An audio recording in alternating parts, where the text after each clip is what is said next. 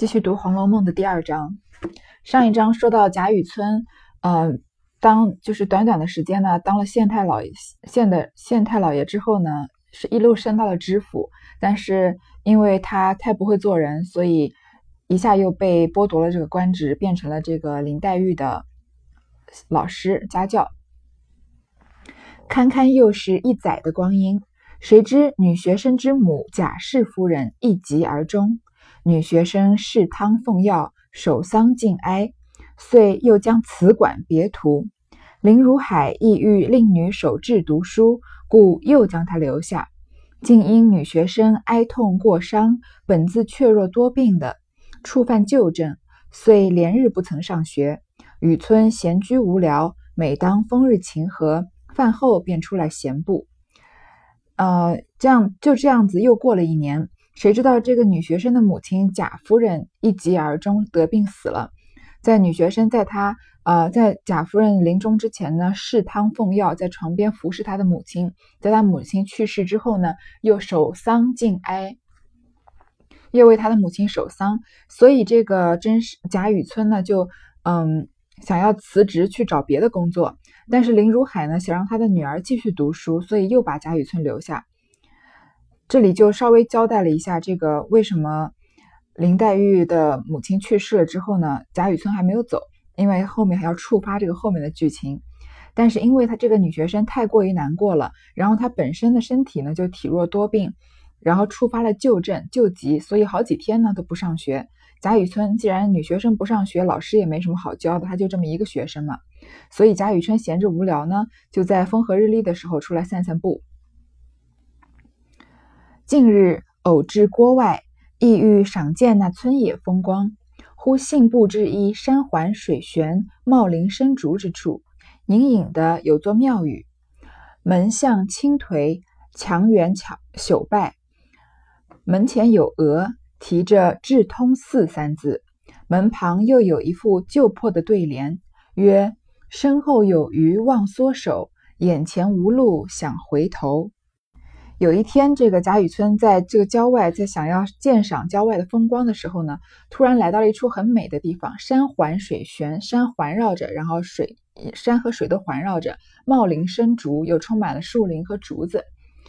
嗯，隐隐的呢，看到了一座庙，那个庙上面写着说，呃，那个那个庙上面呢，门向青颓，看上去已经很好像是一一座破庙，已经没有人在里面了。墙垣朽败，墙也也是断壁残垣的样子。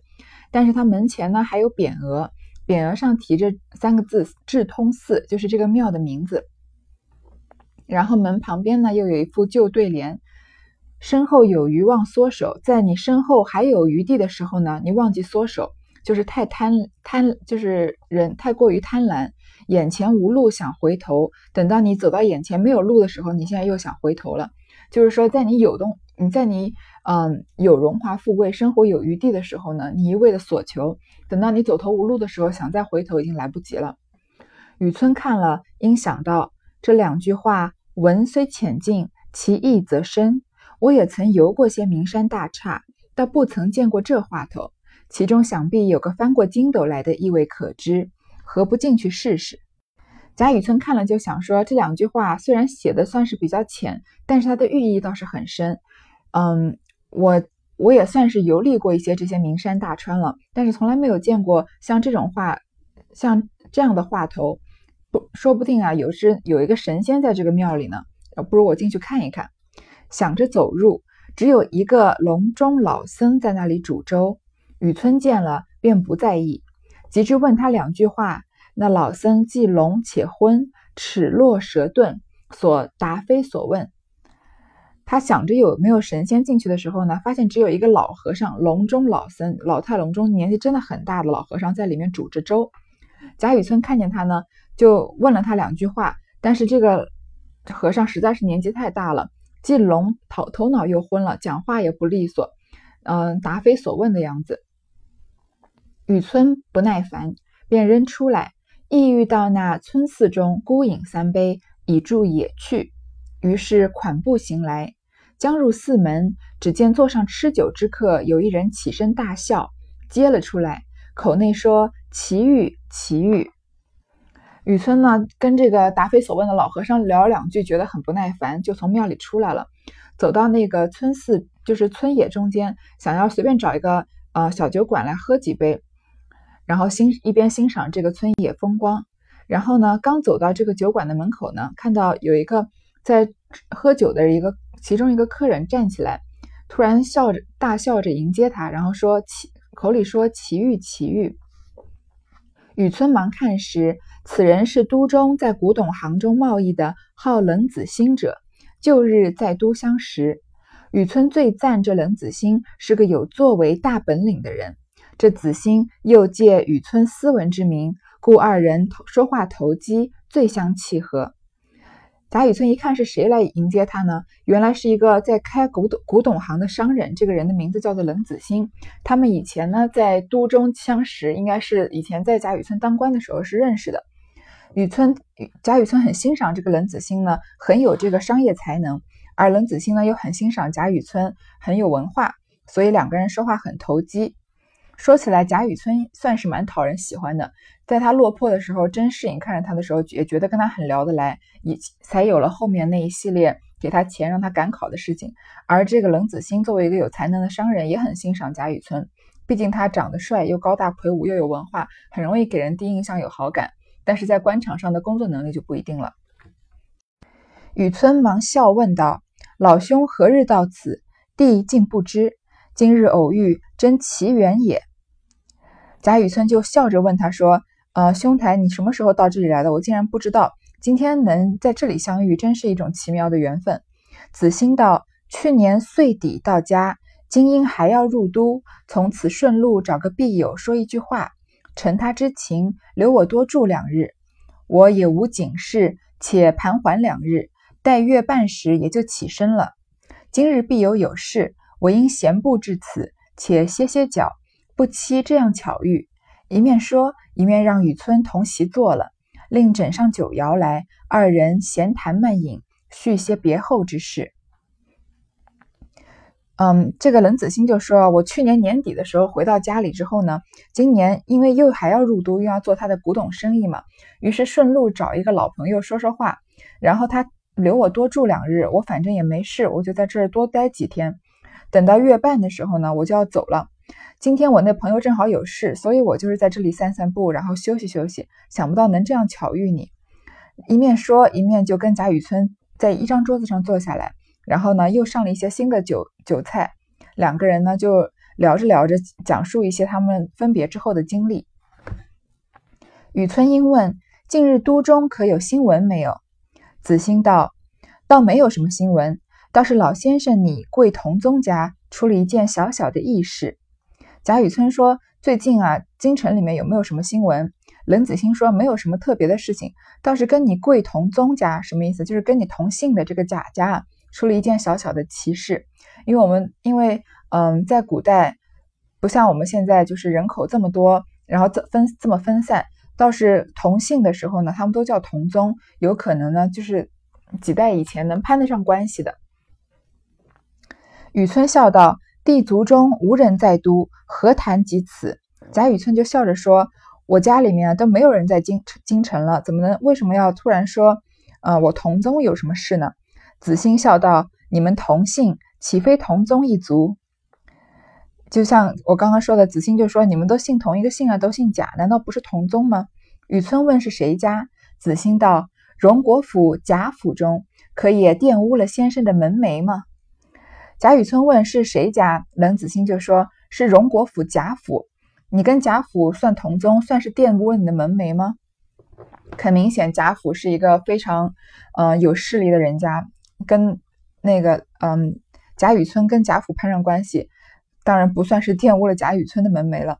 雨村笑道：“原来是他家。若论起来，韩族人丁却不少。自东汉贾复以来，支派繁盛，各省皆有。”谁逐细考察的来？若论荣国一支，却是同谱，但他那等荣耀，我们不便去攀扯。至今，故越发生疏难认了。贾雨村说：“原来是他家。说起来哦，他们呃，虽然我们这族是韩族，但是呢，他们人丁却很兴旺，就是说姓贾的这支，自从东汉有一个叫贾父的以来呢，支派繁盛，就是有很就是繁衍了很多子孙。贾家的子孙各省皆有，到每个省都有，谁能一个一个的去考察出来呢？但是要说到荣国府一支啊，他们不仅是同宗，还是同谱。这个同宗和同谱，嗯，我不太清楚是什么意思，但是大概感觉好像同谱就是祖上可以。嗯，连到同一个人，但是同宗呢是五代以内是同一个人，就是同宗应该是大于同，就是同宗比同谱要更亲一点的。但是不管怎么样，贾家呃贾雨村是能跟荣国府攀上一些关系的。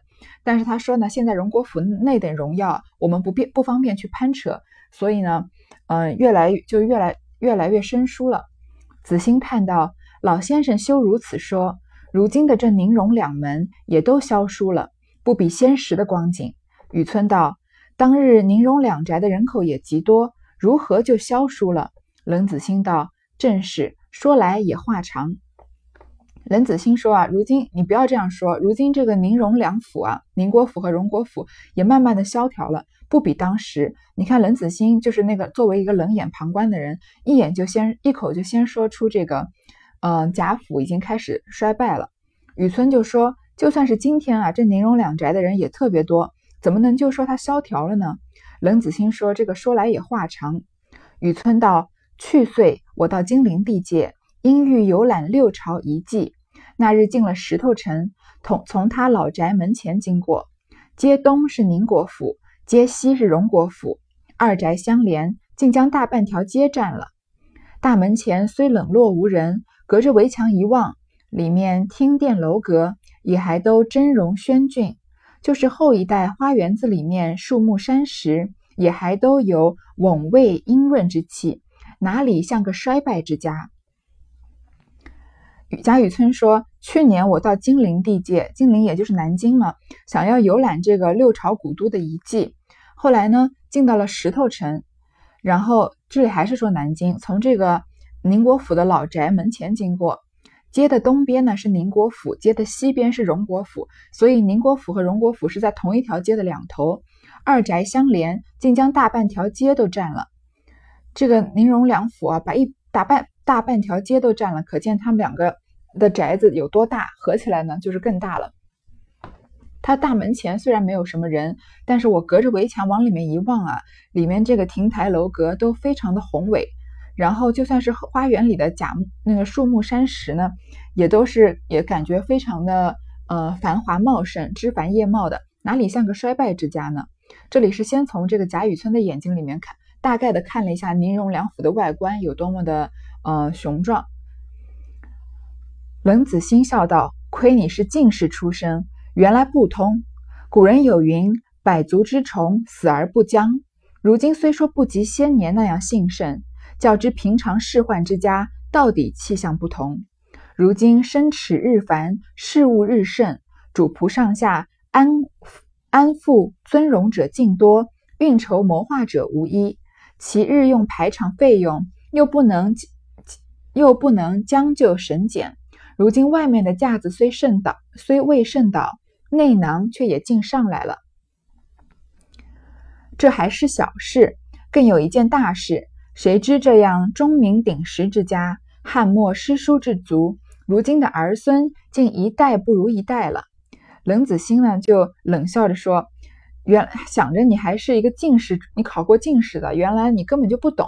古人说过‘百足之虫，死而不僵’，这句话应该是应该很熟悉了。就是有一百一有一百只脚的这个虫子，即使它死了，它的脚还会动一动的。就是也就是我们所说的‘瘦死骆驼比马大’。”虽说这个荣国府、宁国府啊，不像先前那样兴盛，但是即使它衰败了，就平常的这个官宦人家来比啊，还是要比他们好很多的。如今，呃，他们的事情呢越来越多，然后主仆上下呀，他们的家里的主人和仆人啊，想安享荣华富贵的多，真的会运筹谋划的人一个也没有。其实后面他写写走进贾家，你。仔细的看这个贾家的人人事人口啊，你就会发现这句话很有道理。那能能享得了福的人多，真的会花时间花脑脑筋为这个家族谋划的人万中无一，很少。然后他的排场费用呢，又不能将就省俭，所以呢，虽然它的外面的架子还在，就是你远看啊，它的那些亭台楼阁都很都很雄伟，然后树木也很繁盛，但是他的内囊却也进上来了，他的口袋啊都掏空了。你记不记？就是想想想我们衣服的口袋，把它从里面掏出来的时候，你会掏出那个里面的那个布料，对不对？他说内囊却也进上来了，就说他们家的家底啊一点点被掏空了，这还都不是大事。他大事是什么呢？这样钟鸣鼎食之家，汉末诗书之族。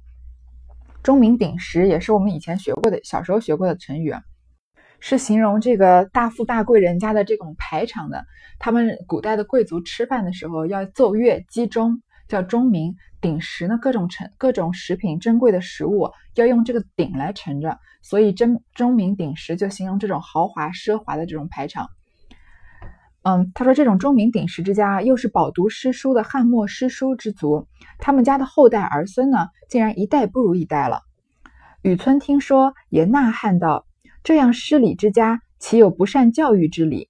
别门不知，只说这宁荣二宅是最教子有方的。”贾雨村也觉得很奇怪，呐喊道：“说这样的这样懂诗书、懂礼义的家族，怎么可能不会教育人呢？别的其他的这个。”嗯，贾家的门下我不懂，我不知道。但是宁国府和荣国府啊，是最教子有方的。这个其实跟今天也一样，嗯，就是一般一般来说，嗯，家里面有文化，嗯，就是学历较高或者是比较比较喜爱读书这样的家庭，教出来的孩子也是比较爱读书的。如果父母一天到晚就在躺在沙发上刷手机、追剧，嗯，或者看一些，嗯。就是玩游戏啊什么的，这样的你怎么能指望你的孩子是一个爱读书的人呢？所以他说，这样诗书礼义的家一般都是很善教育的。然后子欣看到：“正说的是这两门呢。待我告诉你，当日宁国公与荣国公是一母同胞弟兄两个。宁公居长，生了四个儿子。宁公死后，贾代化袭了官，也养了两个儿子。长名贾夫，至八九岁上便死了。”只剩了次子贾敬赎了官，袭了官。如今一味好道，只爱炼丹炼汞，愚者一概不在心上。从这里开始，冷子兴要慢慢的跟你说宁国府和荣国府有哪些人了。如果我这样解释，听一遍的时候不知道谁是谁呢？其实没关系，因为慢慢的要通过这个林黛玉的眼睛和真正走进贾府，一个一个的介绍，这样这些人一个一个的就会活活在你眼前，你就。很能很很很快就能清楚谁是谁了。但是这里呢，冷子兴先给大家一个大概的介绍。冷子兴说啊，我正说的是这个宁荣两门呢，他们家一代不如一代了。我先告诉你吧，从头开始来说，宁国公和荣国荣国公是一母同胞弟兄两个。宁国公和荣国公是同父同母的两兄弟。宁国公居长，宁国公呢是哥哥，生了四个儿子。先，他就先说宁国府这一门，哥哥宁国公生了四个儿子。宁公死了以后呢，贾代化袭了官，他有个他的一个儿子姓，因为宁国公这这两门都是姓贾的嘛。贾代化袭了这个宁国公的官职，也生了两个儿子。长名长长子呢，名字叫贾夫，至八九岁上便死了。所以这个老大死了，名字叫贾夫。所以贾夫这个人，就是我们可以不用太关注他，他已经去世了，后面不太会出现。只剩了次子贾敬袭了官，然后这个贾敬是个什么人呢？他一一向求仙问道，只喜欢烧丹炼汞，练一些什么长生不老药啊之类的，其他的呢都不放在心上。所以再理一遍啊，宁国公，然后他的儿子贾代化，贾代化的儿子贾敬，贾敬，贾敬在之后的文章里面还是会出现的。然后呢，贾敬是一个爱烧丹炼汞、求仙问道的一个人。幸而早年留下一子。为什么说幸而呢？因为他曾经，他之前不是这个，嗯，他他不是爱这个烧丹炼道嘛，已经没有心思要继承这个官职了。所以他虽然有官职，但是他嗯不太放在心上，对这个官场啊没有什么留恋。他幸而早年留下一子，名唤贾珍。然后这个珍呢是珍珠的珍，它是斜玉旁，所以。这个接下来我会再我再理解我我会再跟大家解释，因为他们是嗯所谓的有辈分的嘛。贾珍这一辈的人呢都是斜玉旁，包括贾宝玉的玉也是斜玉旁，所以贾宝玉跟贾珍是一辈的。虽然贾珍的年纪当贾宝玉的父亲也是绰绰有余了，但是辈分来看是这样的。因他父亲一心想做神仙，把官倒让他袭了。因为之前说这个贾敬只喜欢求仙问道嘛，就这个官也不要了，让这个贾珍袭了这个官。他父亲又不肯回原籍来，只在都中都中城外和道士们胡颤。这个贾敬啊，太追求这个成仙了，所以都不愿意回家，就在城外呢和一些道士们在一起。当然，这个冷子兴说的比较难听，跟他们胡颤，跟他们混在一起了。这位真爷倒生了一个儿子，今年才十六岁，名叫贾蓉。贾珍的儿子叫贾蓉，他这个蓉呢是草字头的，黄蓉的蓉，所以他们这个有他们斜玉旁的下一代呢都是草字头，这样就比较好理解了吧。如今敬老爹一概不管，这真爷那里，这真爷哪里肯读书，只一味高乐不了，把宁国府竟翻了过来，也没有人敢来管他，因为他的父亲是不管家里事情的嘛。这个贾珍啊就不愿意读书，就是每天就是寻欢作乐，把宁国府都翻过来了，也没有人管他，而且他是真正的这种花花公子、纨绔子弟。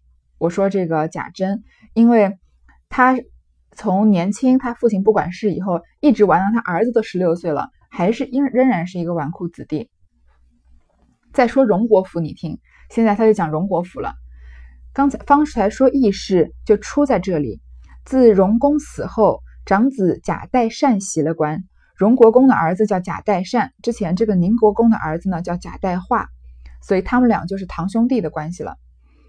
娶的也是金陵世勋史侯家的小姐为妻，贾代善的妻子呢，姓是姓史的，也是嗯南京城里面很有名的这个官宦人家的小姐，生了两个儿子，长子贾赦，次子贾政。这个贾代化、贾代善和史小姐，史小姐其实也就是这个。之后的《红楼梦》常常要出现的这个贾母了。贾母，你看他们贾母是哪一代的人？是贾代善、贾代化这一代的人，比之前的曹字，比之前的贾敬还要嗯高一辈。这个贾敬这一辈就是求仙问道的这一辈啊，都是反文旁。而这个史史小姐呢，贾母呢比贾敬还要高一辈，是他嗯是他等于堂兄弟的父亲的妻子。然后他们生了两个儿子，长子贾赦，次子贾政，两个人一看都是反文旁，也就是跟贾敬是同一辈的。如今代善早已去世，太夫人尚在。你看他说这个姓史的夫人还在，长子贾赦袭着官，这个官职呢是给他的长子，一般都是长子袭位嘛，成了这个官官职。次子贾政自幼酷喜读书，祖父最疼，原欲以科甲出身的。不料代善临终时遗本一上，皇上因续先臣，即使令长子袭官外，问还有几子，立刻引荐，遂额外赐了这郑老爷一个主事之衔，令其入部习学。如今现已升了员外郎了。次子贾长子贾赦袭了官，这个次子贾政呢，自幼就爱读书，他的他的祖父啊贾代善最疼的就是这个贾政这个儿子。因为他懂事嘛，爱读书，本来想让他去考科举的，不料在贾代善临终的时候呢，上了一本折子，就是上了一本折子，说贾代善快死了嘛。皇帝因为体恤这个先臣，这个贾代善，除了让立刻让他的长子贾赦袭了他的官职之后，还问他说：“你除了这个长子，还有几个儿子？”然后就立刻引荐说还有一个儿子叫贾政。然后呢，这个皇上就额外赐了这个郑老爷一个官衔，让他入部习学。等于就是开了个后门，不用考试，直接就当官了。而这个贾政又现在已经当上员外郎了，也是一个比较高的官位了。这郑老爷的夫人王氏投胎生的公子，贾政的贾政的夫人呢叫就是王夫人，投胎就生了个儿子，名唤贾珠。十四岁进学，不到二十岁就娶了妻，生了子，一病死了。这个。王夫人先生了个大儿子，名字叫贾珠，十四岁呢就上了学，十四岁就进了学，然后呢二不到二十岁就娶了妻子，生了个儿子，然后这个贾珠就死了。你看这个贾珠也是斜玉旁的嘛，也就是王字旁的，所以他是跟这个贾珍是一辈的。然后他死了，但他妻子和他的儿子还在吗？第二胎生了一位小姐，就是这个王夫人啊，先生了一个大儿子夭折了嘛，第二胎生了一个小姐，生在大年初一，这就齐了。你看，一个一个小姐的生日在大年初一，因为古代都没有公历的嘛，都是算农历的。大年初一出生的这个生日已经算是很巧，不想后来又生一位公子，已经生到第三个了吧？这个王夫人就是他们家嫡出的呢。他们家就是贾政他们这支啊，嫡出的有三个，老大是个儿子，二十岁娶妻生子，然后死了；老二是位小姐，生日呢在大元大年初一；老三又是一位公子，这三个人就都是嗯同辈的嘛。说来更奇，一一落胎包，嘴里便衔下一块五彩晶莹的玉来，上面还有许多字迹，就取名叫做宝玉。你倒是新奇异事不是？说最后这位公子啊更奇怪，刚生下来的时候啊，就是从母胎出来的时候，嘴里嘛嘴里就衔着一块五彩晶莹的玉来，玉上还写着很多字，所以他们就给这个孩子呢取名叫做宝玉。你觉得这件事情奇不奇呢？雨村笑道：“果然奇异，只怕这人来历不小。”贾雨村说：“果然是一件奇事，只怕这个孩子啊是大有来历的。”好，今天先读到这儿，从这里开始，宝贾宝玉就从。冷子兴的口中第一次登场了。